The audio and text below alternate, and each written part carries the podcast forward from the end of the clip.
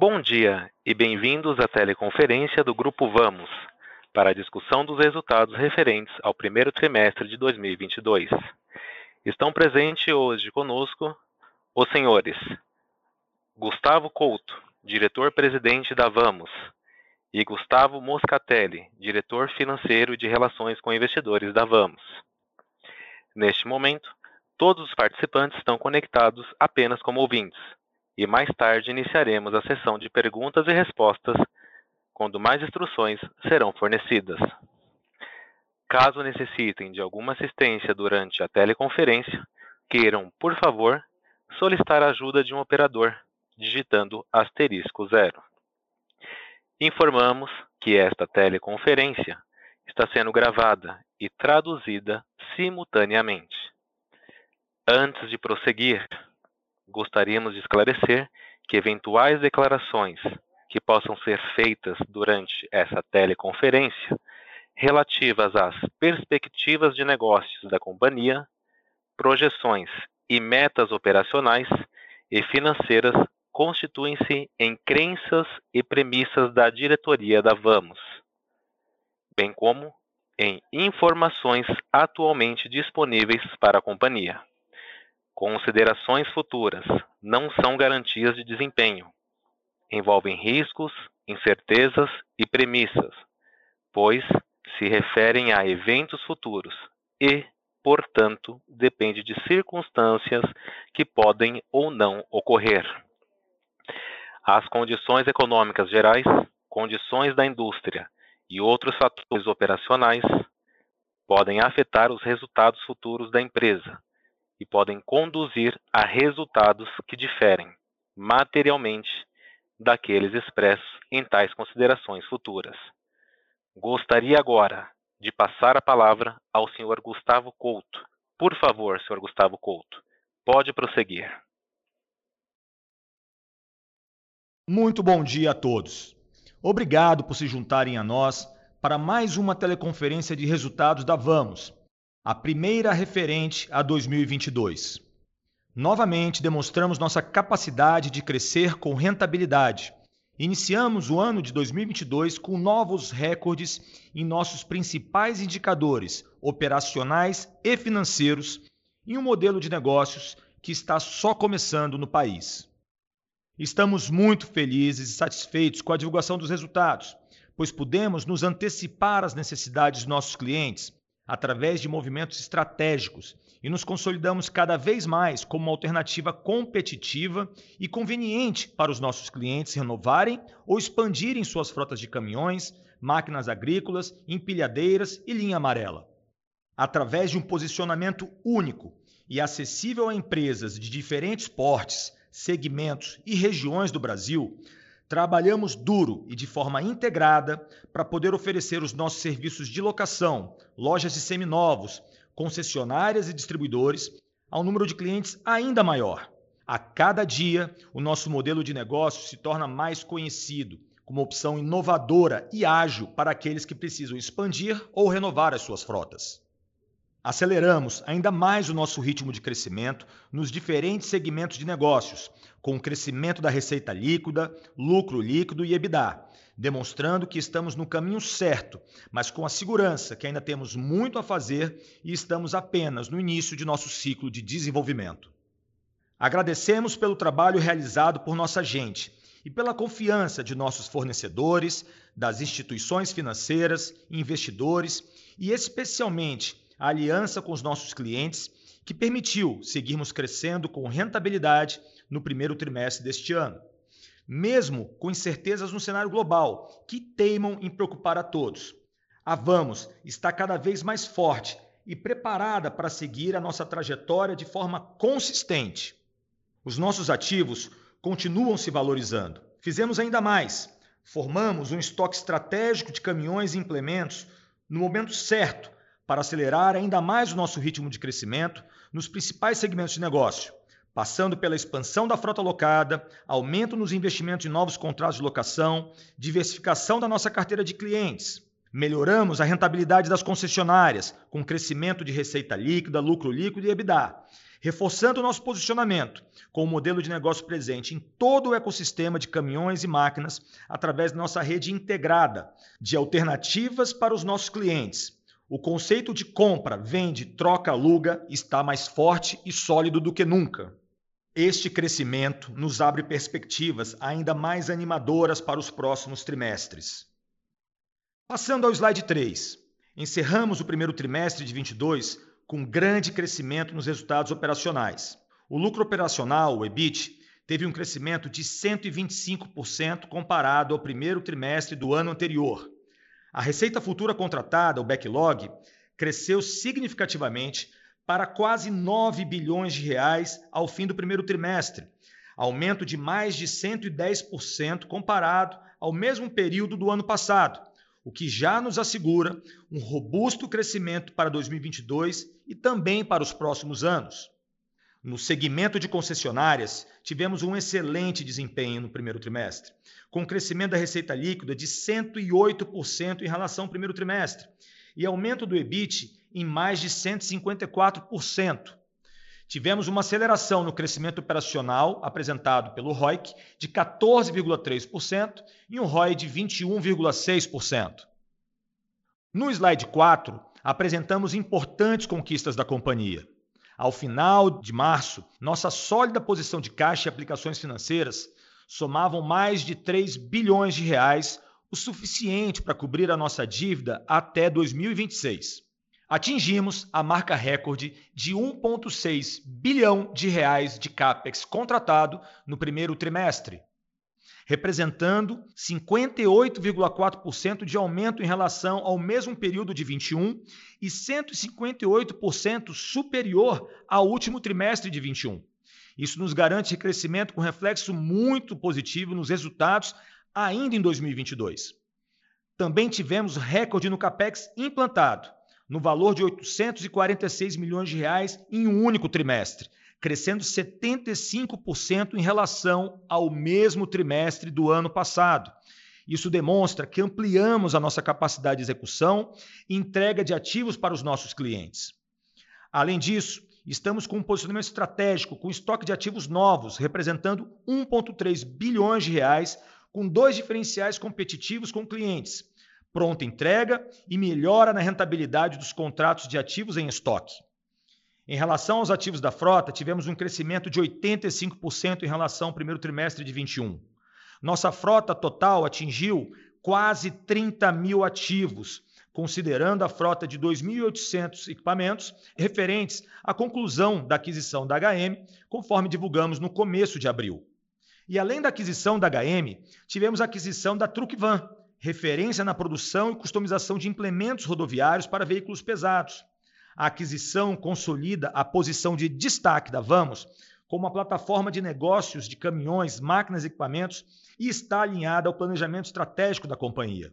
Seguimos focados no desenvolvimento e crescimento dos nossos negócios, com visão de longo prazo e rentabilidade nossos esforços visam a implantação de novos sistemas, plataformas digitais capazes de impulsionar a escalabilidade do nosso negócio e fortalecer ainda mais nossas bases operacionais e de controle, aumentando nossa base de clientes de locação e criando novas oportunidades de desenvolvimento sustentável da frota brasileira, contribuindo com negócios íntegros, seguros e eficiência. Dando sequência à apresentação dos nossos resultados, passo a palavra para o Gustavo Moscatelli, o nosso CFO. Obrigado, Gustavo Couto. Eu vou começar no slide 5, com os principais destaques financeiros do consolidado do Grupo Vamos. No primeiro trimestre, a companhia continuou entregando crescimento acelerado nos resultados de forma consistente e sustentável.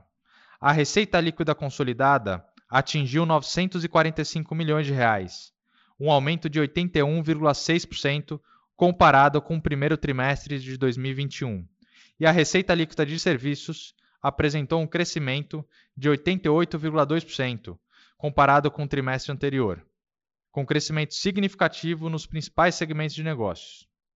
No lucro operacional, representado pelo EBIT, também tivemos forte avanço, fechando o trimestre com 295,4 milhões de reais, representando um crescimento de 125,3% em relação ao primeiro TRI de 2021, em função do crescimento orgânico na locação nas concessionárias, com ganho de escala, produtividade e da redução gradual da taxa de depreciação de caminhões e máquinas, dado a valorização significativa no mercado. O EBITDA também apresentou evolução, atingindo 361 milhões de reais no primeiro trimestre, representando um crescimento de 77% em relação ao ano anterior. O lucro líquido também foi destaque, onde atingimos a marca recorde de 121,9 milhões de reais no primeiro tri, o que representa um crescimento de 66,4% em relação ao lucro líquido registrado no primeiro trimestre de 2021. Esse resultado de mudança de patamar em todos os indicadores com ganho de rentabilidade é decorrente do forte crescimento orgânico nos principais segmentos de negócio, com muito foco e disciplina na execução. Agora, vamos explicar e dar maior abertura dos resultados dos segmentos de negócios. Passando para o próximo slide, temos os resultados da alocação. No primeiro trimestre, tivemos um forte crescimento no reconhecimento dos resultados da alocação, com crescimento na receita líquida de serviços de 53,7% comparado ao primeiro TRI de 2021, comprovando a tendência de aceleração dos resultados nos próximos períodos.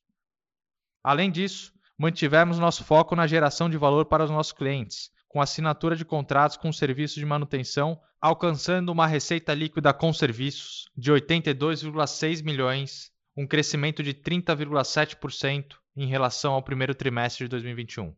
O EBIT da locação atingiu 226 milhões de reais, representando um crescimento de 117% em relação ao primeiro TRI de 21, o que se deu em função do crescimento orgânico com a assinatura de novos contratos de longo prazo e da redução gradual da taxa de depreciação de caminhões, dado a valorização significativa do mercado.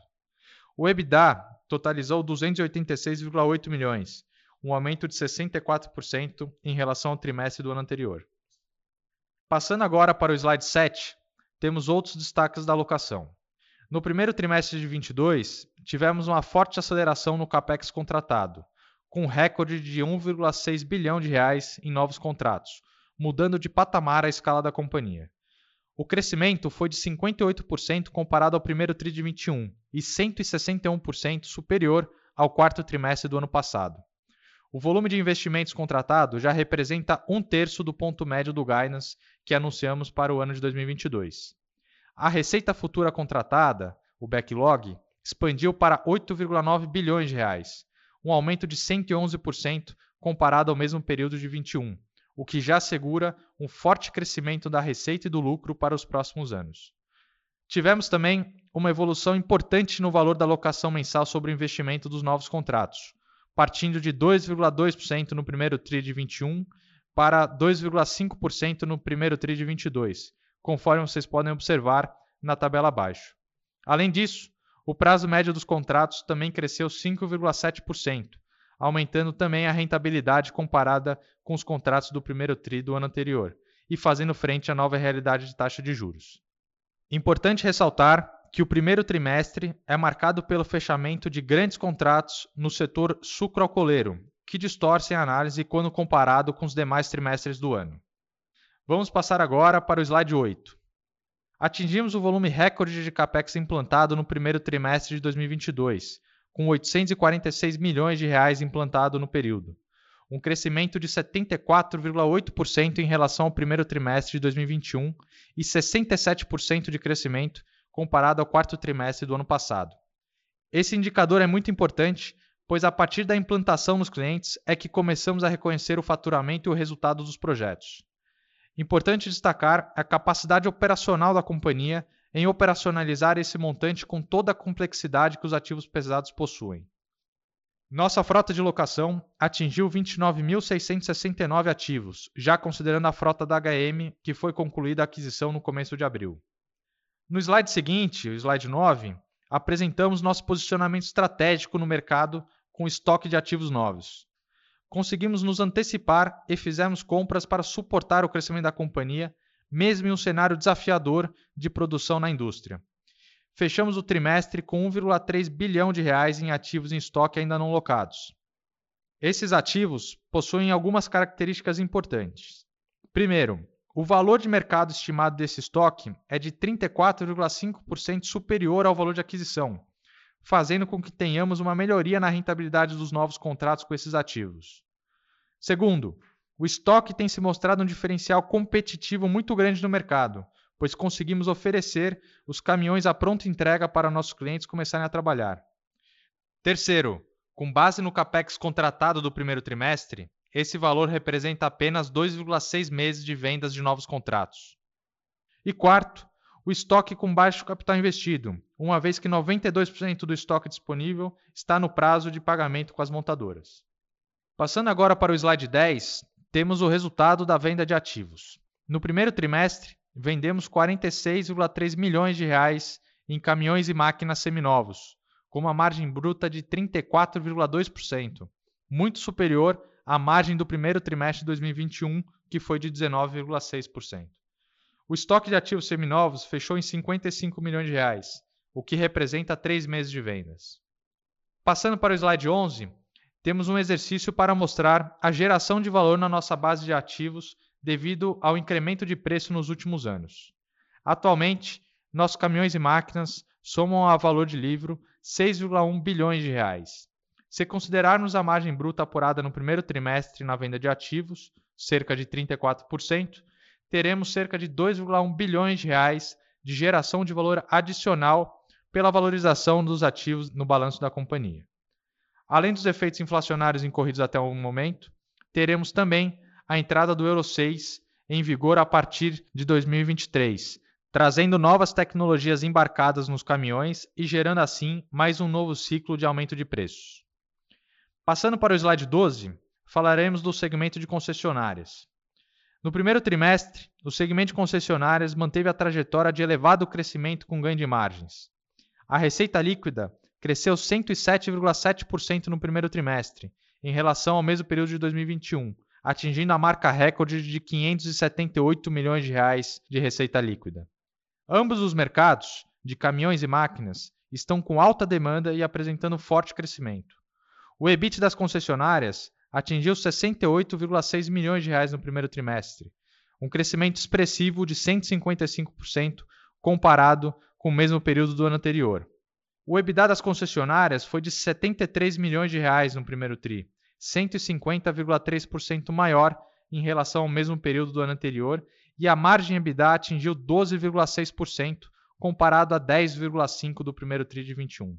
Seguimos muito otimistas com o desenvolvimento através de crescimento orgânico e de aquisições no segmento de concessionárias. Passando para o slide 13, falaremos sobre nossa dívida líquida e alavancagem. No primeiro trimestre, a dívida líquida encerrou em 3,2 bilhões de reais e a alavancagem em 2,69 vezes, mantendo um balanço sólido e preparado para o novo ciclo de crescimento. Se considerarmos o EBITDA anualizado do TRI, a alavancagem seria de 2,24 vezes. Além disso, com essa alavancagem, fizemos um capex contratado no trimestre de 1,6 bilhão de reais, sendo que 1,5 bilhão foi de capex de expansão. Seguindo agora para o slide 14, vamos falar sobre o perfil da dívida da companhia. No primeiro trimestre, encerramos com uma sólida posição de caixa e aplicações financeiras de 3 bilhões de reais, suficiente para cobrir a dívida até 2026. Ainda dispomos de 645 milhões de reais em linhas compromissadas não sacadas. O prazo médio da dívida líquida é de 7,6 anos e com o custo médio da dívida após impostos de 10,4%. Seguimos com nossa política de proteção da dívida para garantirmos a rentabilidade dos nossos projetos. Atualmente temos um cap médio de juros contratado de 11,9% para o CDI, considerando o fluxo de exposição de caixa dos nossos projetos. Além disso, contamos com reajuste anual por IGPM ou IPCA na maioria dos contratos, o que contribui também para reduzir o impacto da elevação do CDI, além da alta valorização dos nossos ativos, como já mencionamos. Passando agora para o slide 15, temos nossos indicadores de rentabilidade. Estamos muito focados, como vocês puderam observar, na aceleração do crescimento e na geração de valor. Continuamos melhorando o ROIC da companhia, mesmo num ritmo acelerado de crescimento, o que não mostra com clareza o ROIC da companhia devido ao modelo de negócio ser intensivo em capital e com ciclo de longo prazo. encerramos o trimestre com ROIC anualizado de 14,8, a melhor rentabilidade dos últimos cinco anos. Passo agora a palavra novamente para Gustavo Couto para fazer as considerações finais. Obrigado, Gustavo. Passando para o slide 16, é importante falar das nossas prioridades para o ano 2022. Nos comprometemos a dar continuidade na aceleração dos nossos crescimentos através de canais de vendas, na escalabilidade com o uso intensivo de tecnologia e nos esforços para a expansão do nosso modelo de negócios. Alinhados aos princípios ESG e reconhecendo os desafios inerentes às temáticas ambientais, sociais e de governança, no primeiro trimestre de 2022, permanecemos comprometidos com este tema e estabelecemos metas voltadas a esses pilares, com olhar para o curto, médio e longo prazo. Divulgamos em abril nosso segundo relato integrado, com todas as nossas iniciativas e compromissos da agenda EASG. Nossos esforços visam a implementação de novos sistemas e plataformas digitais, capazes de impulsionar a escalabilidade do negócio e fortalecer ainda mais as bases operacionais e de controle, aumentando a nossa base de clientes e criando novas oportunidades de desenvolvimento, contribuindo com negócios íntegros, seguros e eficientes. Com muita disciplina e responsabilidade, conforme anunciamos no fim do ano passado, pretendemos investir entre 4,3 bilhões e 4,8 bilhões de reais em equipamentos e caminhões que já foram ou serão alocados em 2022. Estamos muito mais perto do nosso objetivo de 100 mil ativos em 2025. Por fim, gostaríamos de agradecer a confiança de todos aqueles com quem nos relacionamos e nos apoiaram até aqui. Somos líderes e pioneiros no desenvolvimento do setor de locação de caminhões, máquinas e equipamentos no Brasil. E temos como objetivo acelerar o crescimento da companhia nesse mercado com muita disciplina e responsabilidade na alocação de capital. Encerro aqui com este slide a nossa apresentação. Agradecemos a participação de todos até aqui e nos colocamos à disposição para a sessão de perguntas e respostas. Senhoras e senhores, Iniciaremos agora a sessão de perguntas e respostas. Para fazer uma pergunta, por favor, digitem asterisco 1. Para retirar a pergunta da lista, digitem asterisco 2. Nossa primeira pergunta vem de Gabriel Rezende, do Itaú BBA. Oi, pessoal, bom dia. Parabéns pelos fortes resultados aí do trimestre é, e obrigado pelo espaço aqui. Tenho duas questões aqui do nosso lado, focadas no yield, que a gente calculou com base na tabela que vocês abriram ali no slide 7 da apresentação e na página 6 do release. A gente chegou aqui em um yield de 2,5% para um Q22, é, o que se compara a 2,2% no Q21, ou seja, uma melhora interessante no, no, ano contra ano, mas ficou ligeiramente abaixo ali do, do 2,7% finalizado para o quarto de 21. Queria entender o que pode ter explicado esse comportamento mais flat no Triatri e se a gente pode esperar, é, qual patamar que a gente pod poderia esperar do yield marginal aí para frente. Se existe algum fator sazonal, enfim, é, é, esse, esse patamar do 2,5%. E segundo ponto, ainda sobre o yield, é, queria entender o valor de faturamento mensal de 38,7 milhões que vocês abrem na tabela para um Q22. A gente faz uma conta aqui que considera a variação do backlog, é, somado à receita de locação dividido pelo prazo médio de 63 meses, para tentar chegar no que seria o faturamento mensal. Com isso, a gente chega em 36 milhões por mês, ligeiramente abaixo dos 38,7 da tabela. Então, enfim, se vocês pudessem compartilhar com a gente também que outros componentes entram nessa conta, para a gente conseguir chegar nesse patamar aí ligeiramente maior para a receita mensal. Obrigado. Gabriel, muito obrigado aí pela participação, pelas perguntas. Eu vou responder a sua primeira e depois eu passo para o Moscatelli responder a segunda questão, ok? Bom, você, você fez a conta exatamente como a gente faz aqui e, e na verdade, o que explica né, é essa melhora aí para os 2,5 é realmente todo o esforço de reprecificação que a gente tem feito, também com as boas contas que nós fizemos. Então, primeiro trimestre traz ali, é, em 2022, uma melhora, como você observou, em relação ao primeiro trimestre do, do ano passado.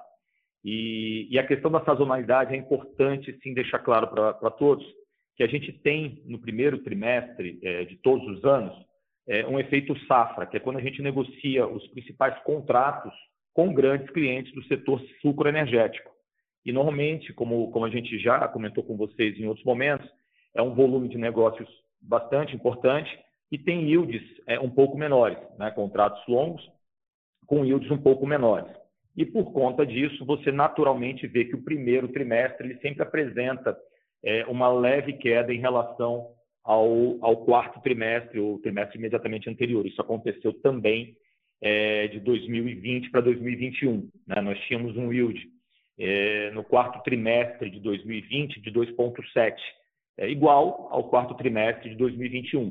É, no primeiro trimestre de 21 ele caiu para 2,2 e agora no primeiro trimestre de 22 ele caiu para 2,5. Então, na verdade, você já percebe ali que está é, com uma, uma colocando a gente com yield num patamar é, acima. Então, tem o efeito sazonal sim no primeiro trimestre. Então, você pode esperar aí é, uma consistente melhora do yield em função do momento que a gente está vivendo. Tá bom? Vou passar para o Moscatelli completar, se ele quiser, essa questão e já passar para a segunda. É, passando aqui então para a segunda questão, Gabriel, é, e se ficou alguma dúvida na primeira, você, depois você complementa aqui. É, tua conta está absolutamente correta, é, faltando apenas dois, do, duas composições aqui para ela chegar nos 38,7 milhões que a gente reportou, que é a correção monetária que a gente tem na carteira, né, que foi de cerca de 16 milhões de reais, é, e efeito de redução de escopo ou algum contrato que a gente assinou uh, no, no, segundo semestre do ano passado e o cliente, na hora de receber, por algum motivo, precisou de menos caminhão, então é, teve uma redução de escopo que gerou uma redução no backlog de 187 milhões de reais. Né? É, isso acontece periodicamente. Então, com essas duas informações adicionais, você chega é, exatamente no 38,7, que é o que está na tabela. Tá? É, eu acho que a gente cobriu os seus pontos. Se tiver mais alguma dúvida, estou à disposição. Tá ótimo, ficou bem claro, entendi sim. Obrigadão, Couto Moscatelli. Obrigado. Nossa próxima pergunta vem de Pedro Bruno, da XP Investimentos.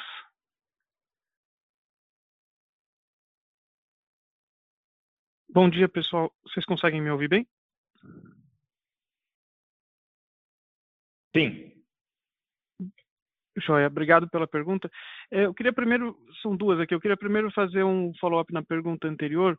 É, vocês explicaram bem sobre a, sobre a sazonalidade do setor é, sucroalcooleiro e citaram o volume de contratos, né, um eventual poder de, estou imaginando aqui um eventual poder de barganha é, desses clientes com as montadoras e, consequentemente, com vocês. Mas eu queria confirmar se, além disso, não, não existe um efeito de esses contratos, imagino que eles sejam muito mais concentrados em contratos sem manutenção versus o restante da carteira que tem um componente relevante de contratos com manutenção. E aí esses contratos naturalmente teriam um, um yield menor, o que não necessariamente representaria uma, uma diferença de rentabilidade relevante. Então, esse é o primeiro follow-up que eu queria fazer, entender se isso tem relevância também e qual que é a consideração que vocês fazem na rentabilidade desses contratos com o setor sucroalcooleiro versus o, o, o restante da, é, da carteira. É, e aí e o segundo follow-up é só se vocês podem dividir a, a relevância desse setor dentro dos 1,6 bilhões que vocês reportaram de capex contratado, que é um número bastante expressivo, quanto quanto do setor sucroalcooleiro representaria desse valor? São esses, a minha primeira pergunta são esses dois follow-ups. Obrigado.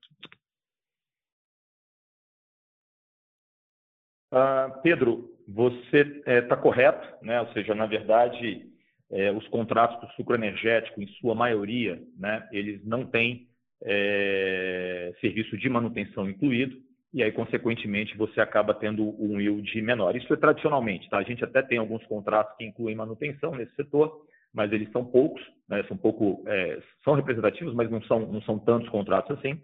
Mas realmente você tem um yield menor justamente pelo fato de você não ter o serviço de manutenção. Em termos de rentabilidade, a rentabilidade ela segue aqueles padrões que a gente observa aqui historicamente, ou seja, é, com um spread em relação ao custo de capital, ao custo da dívida né, preservados. Então, são yields um pouco menores, mas com boa rentabilidade. A gente sempre, dentro daquela TIR média que a gente sempre comenta com vocês, é, para os setores que a gente faz. E a representatividade está é, em mais ou menos 35%, né? que é mais ou menos o que sempre aconteceu também. Né? A gente teve um, um, no ano passado, foi mais ou menos a mesma coisa, 30%, 35%. Esse ano, então, o, o setor sucroenergético, desse CAPEX que a gente anunciou de contratado no primeiro TRI, representa aí aproximadamente 35%. Eu não sei se faltou algum comentário em cima da, das suas questões. Pedro e Moscatelli também, fica à vontade. Ô Pedro, só para ficar claro, então, neste primeiro trimestre, todos os contratos que a gente assinou no setor sucroalcooleiro foram 100% uh, eh, sem serviço de manutenção. Tá? Uh, como o Couto comentou, a gente tem alguns contratos no, no setor com manutenção, mas neste trimestre, especificamente, foi 100% sem manutenção. Não, tá perfeito. Os dois pontos estão bem, tão, tão bem esclarecidos. É eu queria só fazer um, um, um follow-up, que é entender do, desse CAPEX contratado, é, ele representou um volume muito grande da expectativa que vocês mesmos têm para o ano, né? Ou vocês têm um, um, um, guidance que no ponto médio fica próximo de 4 bilhões e meio, um pouquinho mais, é, e isso já representa mais ou menos um terço é, desse capex total. É, a gente sabe que o quarto trimestre tem uma sazonalidade negativa, né, como foi o caso do último trimestre reportado, é, mas mesmo considerando isso, eu queria entender primeiro qual, como que vocês estão enxergando a atividade comercial no segundo trimestre para entender esse, esse nível de volume adiante. Acho que já ficou claro que a expectativa é que o yield tenha uma recuperação dada essa sazonalidade, mas eu queria entender em termos de volume também é, e como que isso conversa com o guidance do ano de vocês. Obrigado. É, Pedro, Gustavo Couto falando aqui novamente. É, você tem razão, a gente, com o CAPEX contratado que nós anunciamos aí, chegamos a mais ou menos um, um terço do, do guidance, é, do ponto médio do guidance que a gente anunciou no final do ano passado. Ele continua sendo o nosso guidance, né? mas a gente vai seguir, exemplo que fizemos em outros anos, né? perseguindo antecipar o máximo possível né? a contratação é, de novos clientes no primeiro semestre, porque aí você também, obviamente, antecipa a implantação e, consequentemente, você traz resultados para dentro do ano. Então, esse segue sendo um esforço recorrente da gente, a gente vai continuar fazendo isso. E não tenha dúvida, se a gente, se a gente eventualmente tiver oportunidade, é, e essa oportunidade ela é real, porque, já respondendo a outra pergunta, o segundo trimestre vem muito bem, estamos né? conseguindo fazer contratos e o volume de novos contratos tem seguindo, vem seguindo muito forte também. Então, a gente vai sempre tentar antecipar é, e entregar esse guidance o, o, o, quanto mais cedo, melhor dentro do ano. Se tiver oportunidade de superar, a gente vai trabalhar para isso e não temos problema nenhum com relação a isso também. Pelo contrário, esse é sempre o nosso objetivo. A gente, a gente vem conseguindo fazer isso nos últimos anos, vocês são testemunhas disso, trabalhando com muita disciplina na execução, com muita disciplina em, em, em buscar melhora de rentabilidade e, e, também antecipar esse ciclo de crescimento. Afinal de contas, a oportunidade ela está dada e a gente quer ocupar esse espaço é, no momento, inclusive, que os nossos clientes têm procurado alternativas para reduzir os seus custos. Né? E a locação, como vocês sabem, é essa alternativa. Então, continuamos fortes no segundo trimestre, vamos continuar é, tentando antecipar o máximo possível a entrega é, desse volume de investimentos que nós anunciamos previsto para o ano de 2022 e, obviamente, se houver oportunidade, e eu particularmente acredito nisso, confio nessa oportunidade, a gente vai buscar superar o resultado que a gente, que a gente espera para o ano, superar os nossos orçamentos internos, para que a gente possa é, trazer notícias positivas é, ano após ano. Então, esse é o nosso compromisso, é isso que a gente está buscando aqui. Perfeito, muito obrigado pelas respostas. Eu até tenho mais algumas perguntas, mas eu vou dar espaço para os demais aqui e volto no final se elas já não forem respondidas. Obrigado.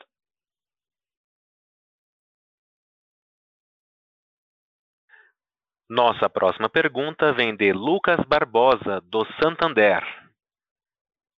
Oi, bom dia, Couto, Moscatelli, parabéns pelos resultados, obrigado por pegarem a minha pergunta. Minha dúvida é sobre margem bruta de venda dos ativos, né? Vocês entregaram os 34% de margem nesse TRI, que é bem forte, e ao longo dos últimos tris vocês têm ajustado a depreciação da frota, provavelmente de forma mais acentuada nos ativos que estão é, alocados em contratos mais próximos ao vencimento. Só queria ouvir de vocês o que, que vocês esperam de dinâmica de, de normalização né, e desaceleração dessa margem de venda dos ativos. É, quando que a gente deve ver uma margem normalizada, digamos, num cenário que a gente não vê mais é, subida de preço dos ativos a partir do ano que vem, né, do zero quilômetro, etc. Quando que vocês imaginariam que a gente teria uma, uma, base, uma base de margem bruta de, de venda de ativos já normalizada? Depois eu faço a segunda pergunta, mas muito obrigado. Oi, Lucas. É, Muscatelli falando, obrigado pela pergunta. É, a gente não vê a margem é, caindo é, nos próximos 24 meses, dado toda a valorização que a gente já enxerga é, nos ativos que vão ser desmobilizados. Tá? E, além disso, como, como eu comentei durante a apresentação, tem mais uma valorização que vai aparecer nos ativos por conta é, do Euro 6, que entra em vigor em 2023. É, além disso, acho que tem um, um, ponto relevante, que é o ponto do estoque de ativos novos, que a gente comentou aqui na apresentação, é, que tem já, já clarificado para a gente um ganho de 35% em relação à, à, tabela FIP e ao valor de mercado que a gente é, pesquisou dos ativos. Né? E a gente tem caminhões para receber até o final do ano com o mesmo preço. Então, à medida que a gente receba esses novos caminhões, esse percentual tende a aumentar e isso deve se refletir numa taxa de depreciação menor e, consequentemente, é, no momento da desmobilização, é, margens brutas também é, maiores do que a, a, histórica que a gente apresentou. Então, é, sendo bem objetivo, os próximos dois anos a gente não vê porque a, a motivo para a margem bruta reduzir é, e depois desse período ela deve se acomodar um pouco, mas ainda em patamares muito acima do, do histórico. É só um comentário adicional, o Lucas, ao que o Moscatelli comentou, é o Couto falando. É, conversando com as montadoras, entendendo um pouco do impacto da evolução da, do padrão das especificações Euro 6 para janeiro de 23, o aumento de preços, né, é, ainda represado por conta da mudança na especificação, é bastante substantivo. Apesar de já ter havido é, aumentos nos últimos é, dois anos muito fortes, né? O fato é que ainda vai vir uma onda de novos aumentos bastante substantivos. Eu cheguei a falar para vocês é, entre 15% e 20%, é, era o que se esperava ainda de reajuste é, para o ano que vem, e esses reajustes, é, conversando com todas as montadoras, devem ser acima disso, superando os 20%, 25% em alguns casos.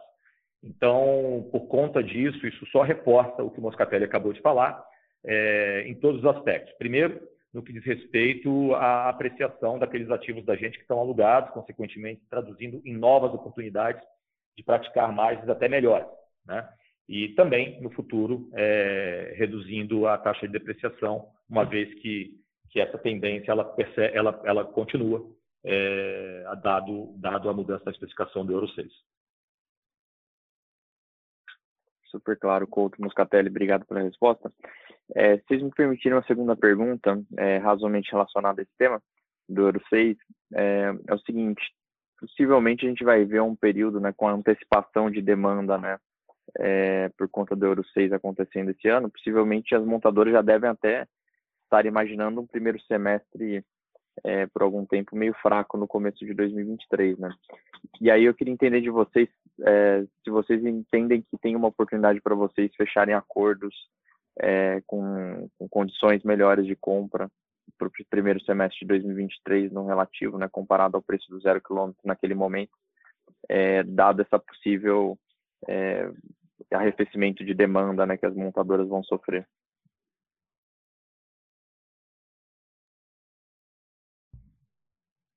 Olha, Lucas, de fato, é, a, gente tem, a gente tem convicção, né?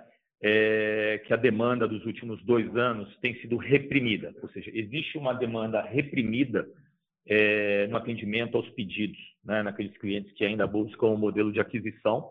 É, então, essa demanda está bastante reprimida, o que nesse momento agora também está bastante, bastante acentuado.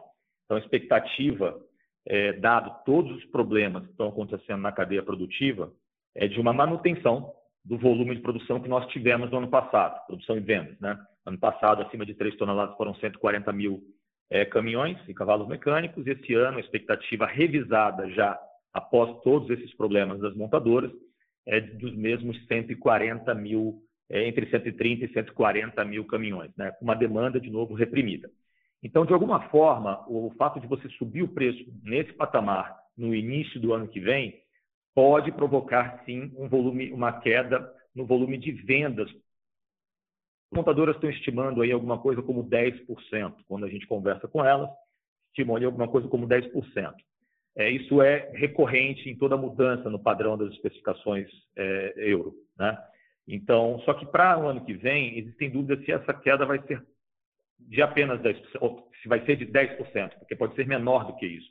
Por quê? Porque você vem de dois anos de dificuldade de atendimento na demanda. Então, apesar dos preços é, estarem bem esticados e vão ficar ainda mais esticados, e aí tem a questão da elasticidade em si, mas, por outro lado, essa demanda ela vem reprimida já há dois anos. Então, pode ser que essa queda não chegue aos 10% que estima-se que pode acontecer.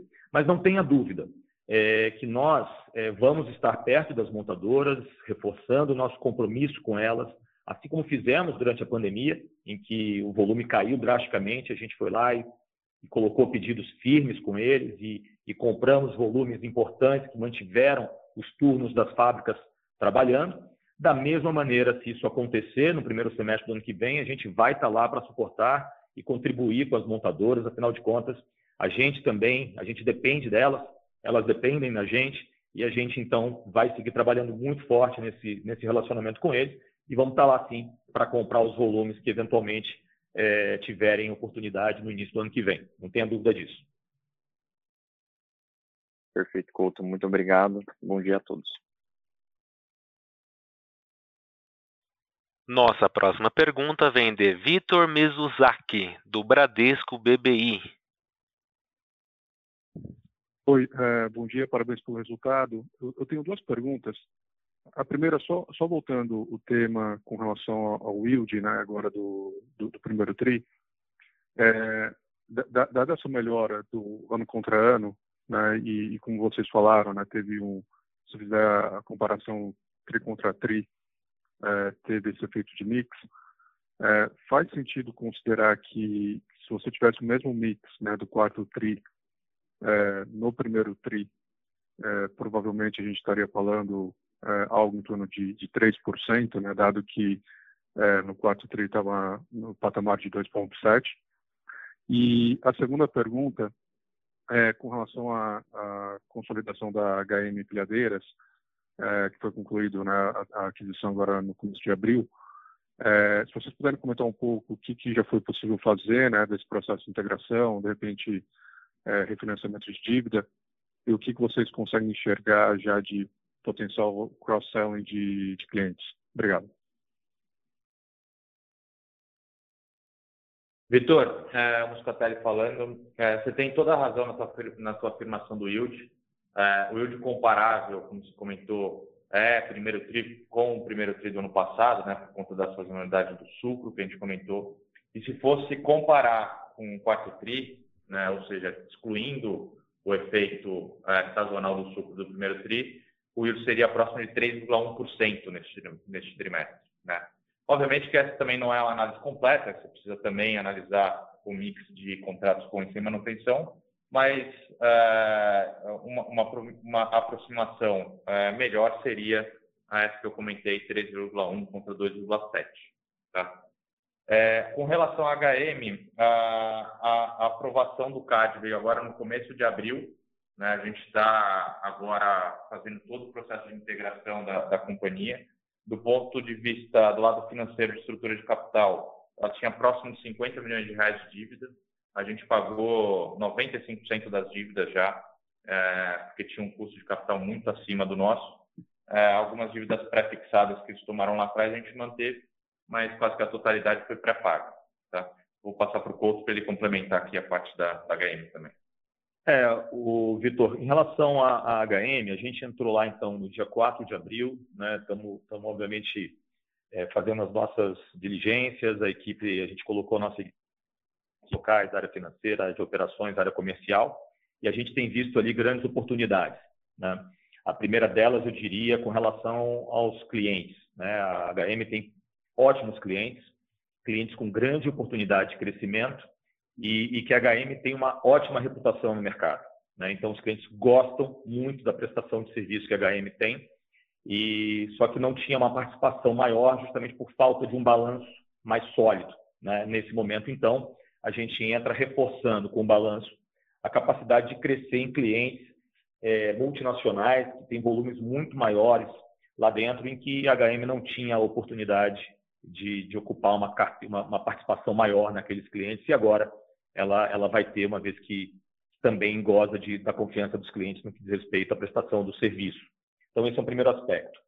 É, a gente também né, tem ótimo relacionamento e vem conversando bastante é, com a Toyota, com a fabricante, e revisando os planos para crescimento também como operação de dealer, né? porque, inclusive, como dealer Toyota, que agora nós somos, a gente também tem a oportunidade, inclusive, de comprar melhor as, as empilhadeiras. Então, é, adicionando volume a um portfólio da Vamos como um todo, que ainda é bastante maior. Então, são muitas as oportunidades que a gente está encontrando.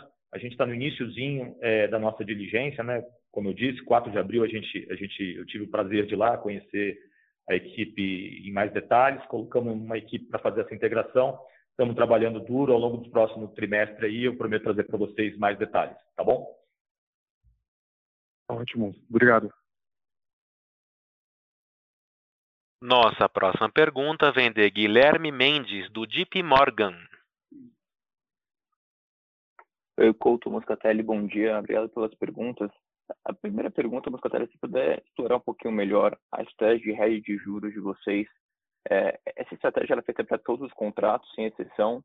É, e, e, qual é o prazo, né? Eu entendo que acho que são opções de compra, né? Qual é o prazo dessas opções?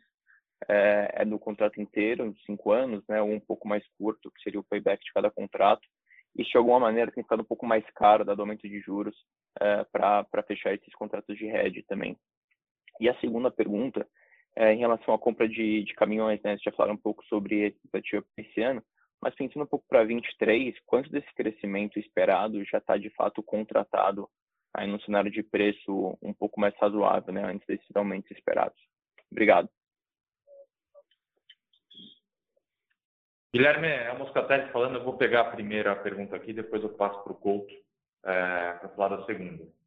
É, a, gente, a gente tem, sim, é, como política, proteger é, a rentabilidade dos nossos projetos através dessa estratégia de hedge.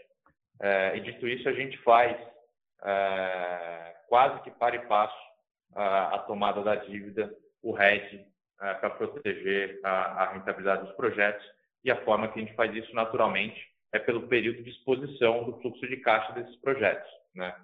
Então, como você bem disse, um projeto nosso tem um payback entre 30 e 36 meses, então geralmente a gente contrata as operações de, de hedge uh, para esse período. Né? Uh, hoje a gente tem cerca de quase 2 bilhões de reais de, de cap de juros contratados, e se observar, o cap médio subiu né, do quarto tri para o primeiro tri, obviamente porque as novas contratações de hedge desse primeiro trimestre levou em consideração a realidade do mercado, que é uma taxa de juros muito mais elevada. Então, ele não ficou, não é que ele ficou mais caro, ele ficou é, mais parecido agora com a realidade que a gente tem de juros, né, diferente com, com o que a gente tinha em estoque anteriormente de hedge. Tá? Agora eu vou passar para o Couto para completar aqui a, a sua segunda pergunta. Guilherme, é importante dizer que a gente, quando faz o nosso planejamento de compra, a gente sempre olha estrategicamente né, o nosso plano de crescimento é, e a realidade do mercado no momento. É, foi por isso que a gente começou a fazer a antecipação dos nossos volumes de compra em, desde o primeiro semestre de 2020, bem no início da pandemia, onde a gente percebeu que ia faltar caminhão no, no mercado. E tanto que a gente formou um estoque estratégico nesse momento, em que, mesmo faltando caminhão, como está faltando caminhão, foram 25 mil é, caminhões é, licenciados no primeiro trimestre é, desse ano, né, abaixo da, daquilo que é a, a projeção para o ano de 2022, porque realmente a indústria segue sofrendo é, um pouco com a questão do, das entregas. Mas nós temos esses caminhões porque a gente se antecipou e por isso que a gente formou esse estoque estratégico que não só garante para os nossos clientes uma capacidade de pronta entrega, né? como também os benefícios que o Gustavo já destacou aqui antes, da apreciação desses ativos né? e também na melhora da rentabilidade com yields ainda melhores. Então, é, a gente sempre vai comprar olhando o momento de mercado. E, obviamente, que a gente analisa isso constantemente quando a gente pensa em 2023. Então, a gente, é, eu não vou abrir aqui para você, nesse momento, é, o que, que já está comprado, o que, que não está comprado né, para 2023, porque, de novo, é um movimento estratégico, é um movimento que a gente analisa constantemente, recorrentemente, buscando as oportunidades, não só de compra, mas também as, a, a, o momento das montadoras, porque, afinal de contas, como eu disse há pouco, é, a gente também tem um, uma preocupação sempre de garantir para eles ali uma continuidade da produção. Né? Então, isso a gente faz de forma estratégica. Agora, o que eu quero chamar a atenção para você é o seguinte: é, com a mudança para o Euro 6, a partir de janeiro é, do ano que vem, todo veículo, é, todo veículo que for é, vendido pelas montadoras tem que ser Euro 6 e vai ter esse aumento que eu falei de 20%, 25% é, em relação aos preços atuais. Né? Estou falando de preços de varejo, não, não, necessariamente os nossos, mas preços de varejo, as montadoras vão ter que subir ali entre 20% e 25% versus o preço atual. E a gente tem, está formando, formou um estoque estratégico, né? É, que a gente, mesmo com esse ritmo de assinatura de contratos muito grande, a gente comprou o suficiente ali para entrar em 2023 com algum estoque também estratégico de produto Euro 5. Então, a gente vai é, ter produto Euro 5 a condições muito competitivas, muito atraentes, e que só nós temos. Né? Só nós temos a escala, por exemplo, de formar essa posição que a gente formou de estoque a um custo extremamente competitivo, né? para atender uma demanda do mercado que continua reprimida. Então, de novo, a, a, a, nossa estratégia de aquisição, né, e aí pode ser com maior ou menor antecedência né, de compra, continua é, sendo analisada diariamente. A gente faz isso todos os dias aqui, qual é o melhor momento para cada negócio que a gente tem, né? E, e pode ter certeza, a gente está entrando num momento muito importante com estoque certo, é, comprado em condições únicas e que comprovam ali, mais uma vez, é, uma capacidade e uma escala diferenciada que só, só tende a trazer melhores retornos ao longo do, dos próximos trimestres. Tá? Então, é isso que a gente está tá, tá prevendo em termos de estratégia de compra. É, espero ter, ter respondido aí da melhor maneira a sua pergunta. Está super claro. Obrigado, Couto Moscatelli. Bom dia. Nossa próxima pergunta vem de Renata Cabral, do Citibank. Oi, pessoal. Bom dia. Obrigada aí por pegar minha pergunta. É, eu queria falar, perguntar sobre um, M&A, né, estratégias de M&A daqui para frente. Vocês já comentaram um pouco, inclusive comentaram sobre mais recente, né, da HM Empilhadeiras. Eu queria voltar um pouco na, na aquisição da Truckvan. Eu sei que na ocasião vocês vocês já comentaram a respeito, mas agora tiveram, acho que, a oportunidade de conhecer um pouco mais a empresa, então, vocês puderem falar realmente, assim, da, da, das perspectivas, né, que vocês veem, né, da Tukvan ajudando aí a Vamos, né, e vice-versa. E, uh, principalmente, eu queria saber para onde vocês estão olhando, né, para os próximos MNEs e qual é a velocidade que vocês estão enxergando, o pace que vocês estão vendo aí daqui para frente. Obrigada. Renata, é, bom dia, obrigado aí pela sua pergunta. Bom, Renata, a gente tem uma área de M&A na Simpar, que é quem conduz as atividades é, de M&A para todo o grupo Simpar, todas as empresas do grupo Simpar, como vocês sabem. É, então, a gente, e a gente é bastante ativo, né? A Simpar é bastante ativa e vocês têm visto aí nos últimos anos, em especial, o volume de operações que foram feitas não só na Vamos, mas também é, nas outras empresas do grupo, né? É, o que eu posso te dizer em relação a isso, para Vamos, é que todo plano que a gente compartilha com vocês é, de crescimento é orgânico.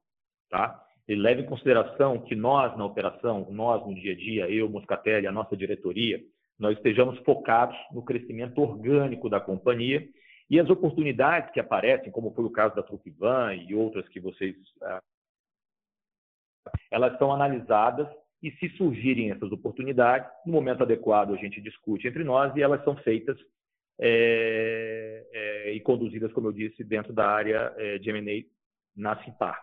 é, mas não temos uma estratégia declarada para isso. Nós não temos uma estratégia dizendo, olha, a gente, ou mesmo um objetivo. Eu, por exemplo, eu não tenho, é, em, em, acordo com o nosso conselho, eu não tenho nenhuma meta, nenhum objetivo, nenhum plano de aquisição ou nenhum target de aquisição de nenhuma empresa. É dessa maneira que a gente trabalha, é dessa maneira que a gente, inclusive, prefere continuar trabalhando, deixando isso muito claro para que as empresas operacionais do Grupo Simpar possam focar nas suas operações. Em relação à Trucvan, que foi uma, uma, uma pergunta que você fez para a gente aqui, a Trucvan saiu de ontem para hoje a, a, aprovação junto ao CAD, então a gente, naturalmente, né, respeitando todo o protocolo, a gente então ainda não, não olhou, né, não podemos, é, não podíamos até, até essa data é, entrar na operação, como vocês sabem, né? Então, a partir de agora, a gente, a gente vai poder é, analisar mas é importante dizer aqui para vocês o seguinte: a Trucvan segue sendo uma empresa independente, o Alcides, que é o fundador, junto com o Flávio, seguem à frente da empresa, é, com independência e autonomia de gestão. E a gente, da mesma maneira que o Moscatelli é, deu o exemplo, e eu comentei um pouquinho sobre as oportunidades de HM, a gente também vai fazer uma avaliação junto com, com os nossos sócios, né? agora Alcides e Flávio, e vamos ver aqueles projetos que estavam na gaveta para poder pra que, dar suporte à Truquivan para que ela possa é, desenvolver o seu mercado. Né? Ela é uma referência hoje é, na customização de implementos, lembrando que isso é um, é um, é um aspecto muito importante para a gente quando você pensa do ponto de vista de sinergia, né? menos pela questão da representatividade. A Turquivan não é líder de mercado na área de implementos, mas quando você pensa em sinergias do nosso negócio, todo caminhão ele, ele tem um implemento. Né? Todo caminhão, é muito difícil você alugar um, um cavalo. Um cavalo mecânico você aluga, às vezes, é, sem um implemento, mas você falar no caminhão chassi, né, você tem que botar algum tipo de implemento. Né? Então, isso tem grandes sinergias então, de negócio. Então, a gente está bastante animado, a gente está com uma expectativa muito boa, mas é importante dizer, né? A Vamos tem se tornado um grupo empresarial cada vez mais. Se vocês olharem, a gente tem ali dentro do ecossistema diferentes negócios, o principal a locação, como vocês sabem, as concessionárias, que vem passando por uma transformação enorme, e nós temos agora dois negócios que são menores, mas com grande oportunidade é, de desenvolvimento na área industrial, que é a BNB e, a, e agora a Trucvan, a partir agora, então, da, da aprovação do, do CAD. Então, estamos ainda no iníciozinho, então, a partir de agora, vamos poder sentar juntos com, com Alcides e Flávio e o time, para ver as oportunidades que eles têm lá e a gente vai apoiar aqui, sem sombra de dúvida, mas de novo deixando claro que eles têm independência e autonomia para seguir tocando a empresa agora mais fortes. Perfeito, pessoal. Obrigada. Muito, muito claro.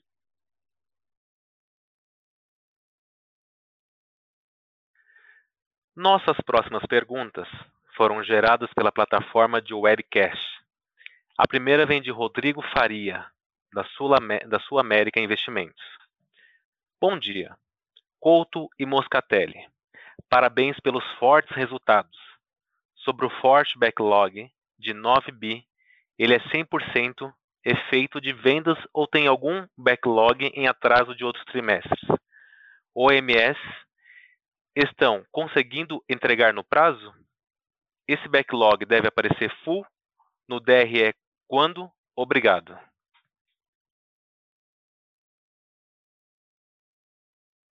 Rodrigo, eu vou começar aqui. Eh, obrigado pela tua pergunta. Bom dia para você, é, sempre acompanhando a gente. É muito bacana. Bom, o nosso backlog de 9B, ele, ele já considera, né? Ele, é, ele sempre lembrar, é importante lembrar que ele é acumulado, né? Ou seja, se há algum, alguma coisa que ainda não foi implantada, que, por exemplo, foi fechada no final do ano passado, né? Então, naturalmente, esse, esse, você está acumulando ali nos 9 bi. Tá? Então, por exemplo, vou te dar um exemplo aqui só para deixar a resposta mais, mais clara aqui. Por exemplo, nós fechamos aqui grandes contratos de aluguel de empilhadeiras é, no final do ano passado. Né? E o prazo para entrega dessas empilhadeiras muito específicas, né, elas ficam, é, às vezes chegam até seis meses entre você encomendar, são máquinas importadas, não são máquinas que a gente tem em estoque. Né? Inclusive, nem os fabricantes têm essas máquinas em estoque, então elas são produzidas fora do Brasil e são importadas. E o, e o prazo de entrega dessas máquinas tem oscilado entre três a seis meses. Então, por exemplo, o contrato que nós fechamos ali no final do ano, eles ainda não estão receitando, a gente ainda não teve oportunidade de implantar, né? É, dentro do primeiro trimestre e vamos implantar provavelmente agora no segundo trimestre, quando a gente espera é, receber essas máquinas importadas. Então, os 9 bilhões de reais, é, eles são o valor acumulado e pode sim ter alguma coisa que a gente está carregando de contratos fechados no final do ano passado e que ainda não conseguiram ser implantados dentro desse ano. E a expectativa é sempre, mas em média, tá, Rodrigo? Você pode considerar que o volume que a gente fecha num trimestre, a gente implanta no, no trimestre seguinte, salvo se você tiver equipamentos muito específicos, como esse que eu falei, que você acaba tendo ali um prazo de importação, por exemplo, um pouco mais dilatado. Né? É, não sei se o Gustavo Moscatelli aqui quer, quer complementar a pergunta. Não, só, só complementando aqui que o prazo de implantação nosso, é, ele vem reduzindo, é, acho que além da melhoria operacional dos processos, tem essa questão de a gente ter o ativo para entrega quase. Então, à medida que a gente consiga reduzir o prazo de implantação, que é o que a gente está fazendo, você vai ver o reconhecimento da receita se acelerar no resultado, é, advindo aí do, do backlog. Tá?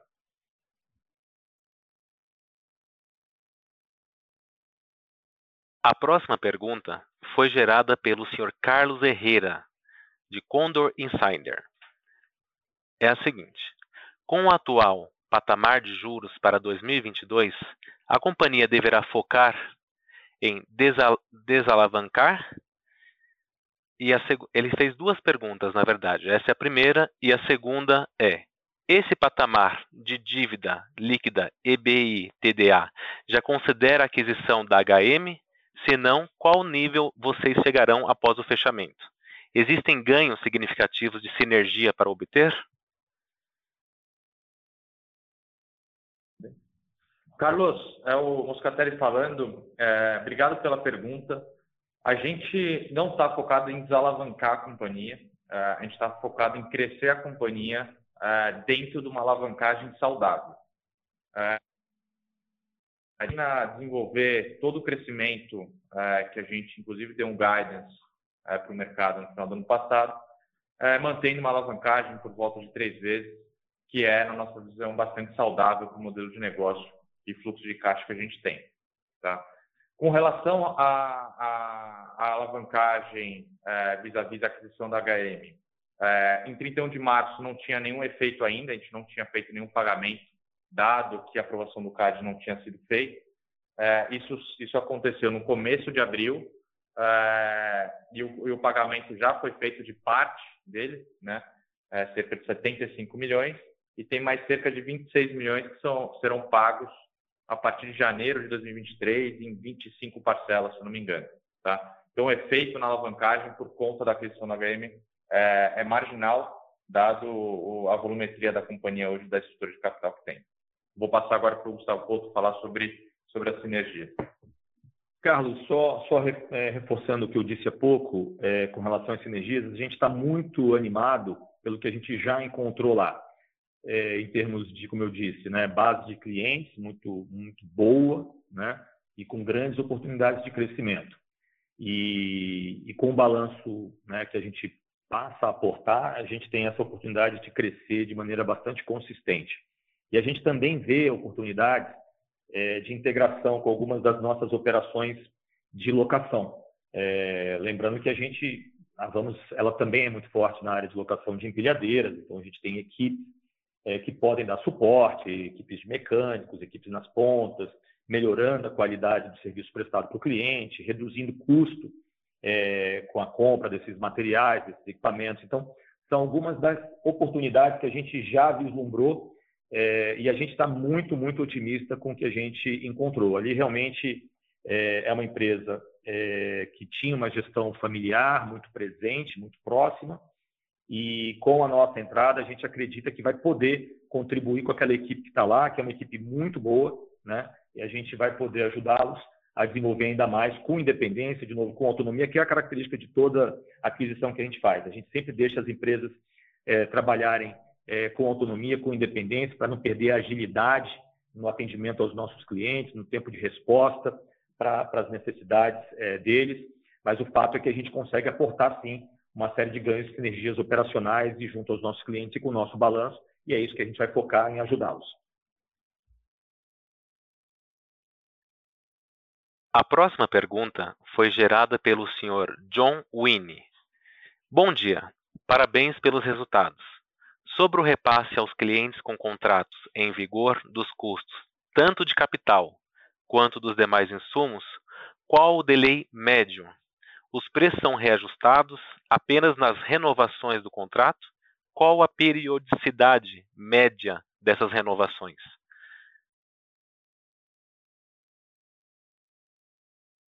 John, é, muito obrigado pela sua pergunta. A gente tem, é, na maioria esmagadora dos contratos, é, uma cláusula de reajuste é, anual, né, de acordo ou IGPM ou IPCA, depender, ou alguma cesta eventual, né, que é suficiente, é, pela nossa experiência, por tudo que a gente tem acompanhado, é mais do que suficiente para né, recompor eventuais aumentos de custos que aconteceram. A gente sabe que pneus aumentou bastante, componentes, algumas peças para manutenção aumentaram bastante e, consequentemente, é, isso foi normalmente repassado dentro do de maneira que isso não impacta a rentabilidade de maneira alguma, tá? Então, temos aí bons contratos que garantem para a gente o repasse anual de efeitos inflacionários, é, garantindo, assim, a rentabilidade prevista nos contratos, até com oportunidades de melhora a partir do momento que a gente vai é, melhorando a nossa operação. Então, nesse aspecto, a gente está bem tranquilo com, com, com o repasse é, do, dos eventuais efeitos inflacionários. A próxima pergunta foi gerada pelo Sr. Pedro Pimenta, da Eleven Financial. Financial. Parabéns pelos resultados. A antecipação do CAPEX para o ano advém mais da alta demanda do mercado ou da busca pela aquisição de ativos mais baratos antes do Euro 6?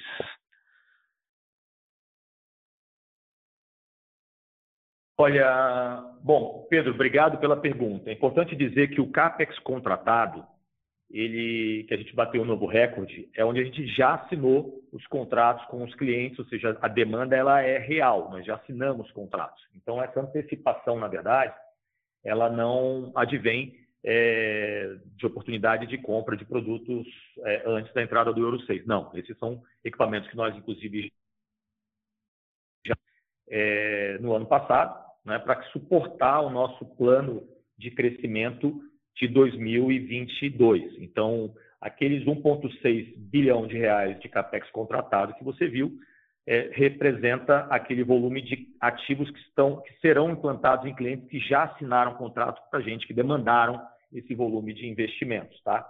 É, agora, sim, respondendo ao outro aspecto da sua pergunta, a gente também faz compras estratégicas objetivando as melhores oportunidades de comprar bem né, e ter disponibilidade, como eu disse há pouco. Então, o estoque que nós formamos, por outro lado, é um estoque estratégico, né, e que faz parte ali do nosso modelo de negócio, dado a escala que nós atingimos e, e, e com toda tranquilidade, com tanta humildade, vocês sabem que a gente tem aqui um, um, um volume né, de negócios e, um volume, uma frota de pesados que permite um volume de contratos e clientes que nos permite tomar essas decisões né, e formar esse estoque de maneira muito tranquila, né? ou seja, é um estoque de qualidade, é um estoque de custo baixo, é um estoque que se adequa bem às nossas operações atuais, né, para renovação eventual, eventualmente da frota que está operando os nossos clientes, né, por equipamentos mais novos, mas o nosso objetivo, naturalmente, com esse estoque, é atender aí uma demanda reprimida, como eu disse, é, de contratos que estão acontecendo. Como eu disse, o segundo trimestre desse ano está muito forte também, e a gente está muito animado porque 2022 é, pelo guidance que nós demos, e a gente já está bem adiantado, como, como vocês observaram, é, vai ser novamente é, um ano recorde em termos é, de investimento em novos ativos comprados e contratados junto aos nossos clientes. Então, seguimos trabalhando dessa forma e a gente está bem animado aí com a perspectiva para 2022. Agradecemos todas as perguntas originadas. Não havendo mais perguntas, gostaria de passar a palavra ao Gustavo Couto para suas considerações finais. Por favor, Sr. Gustavo Couto, pode prosseguir. Muito obrigado a todos. eu queria fazer aqui quatro comentários com vocês que eu acho que são muito relevantes. O primeiro deles é com relação ao nosso negócio de concessionárias. Nós multiplicamos o EBITDA entregue em 2021, por, no primeiro trimestre de 2021, por 2,5 vezes, chegando num número recorde e é uma transformação que a equipe de concessionárias tem feito, né? com uma margem EBITDA que expandiu para 13%. Isso é uma nova empresa. Isso é uma transformação com diversificação de receita e foco em regiões e segmentos de negócio que tendem a crescer muito. O agronegócio ainda não atingiu a maturidade das nossas concessionárias. A Transrio vem buscando uma diversificação de receita surpreendente com prestação de serviço e pós-vendas, aumentando as suas margens de maneira consistente e sustentável. Da mesma maneira, as nossas concessionárias de linha amarela, que a gente recém começou e ainda também não chegamos na maturação. Então, a gente está muito animado com a transformação e eu sou muito grato a toda a equipe das nossas concessionárias pela transformação de forma sustentável que fizeram no nosso negócio. O segundo aspecto é que o volume, aí falando de locação, é, o volume de negócios e novos contratos continua crescendo, como vocês puderam observar. Os yields dos novos contratos continuam crescendo, e isso é a garantia de um futuro de retorno garantido, como vocês têm percebido ao longo do, da nossa história recente aqui na Vamos. Terceiro aspecto, é muito importante entender a questão do estoque estratégico. Naturalmente, a gente acaba abrindo um pouco aqui a nossa estratégia de compras e de atuação, que às vezes acaba sendo algo que a gente prefere manter um pouco mais de reserva.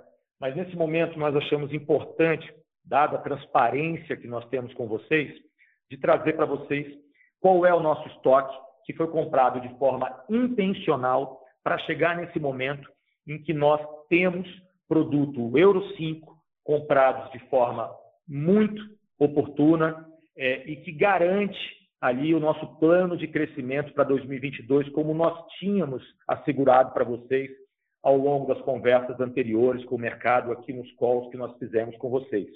Então, esse, esse, esse estoque estratégico, como disse o Moscatelli, ele garante para a gente três diferenciais importantíssimos. A pronta entrega para os nossos clientes, Ninguém tem, ninguém consegue fazer esse tipo de estoque ou essa entrega é, tão rápido como a gente tem dado a nossa antecipação e esse estoque que nós formamos.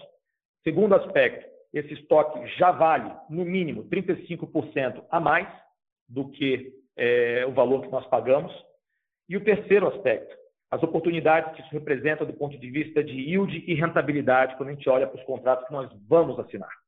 Então, é, mais uma vez, a gente tomou a decisão aqui com bastante cuidado, com bastante responsabilidade de abrir essa informação para vocês, dado a transparência que a gente quer manter sempre com vocês e mostrando um pouquinho é, de quão acertada tem sido essa estratégia olhando o desenvolvimento da companhia.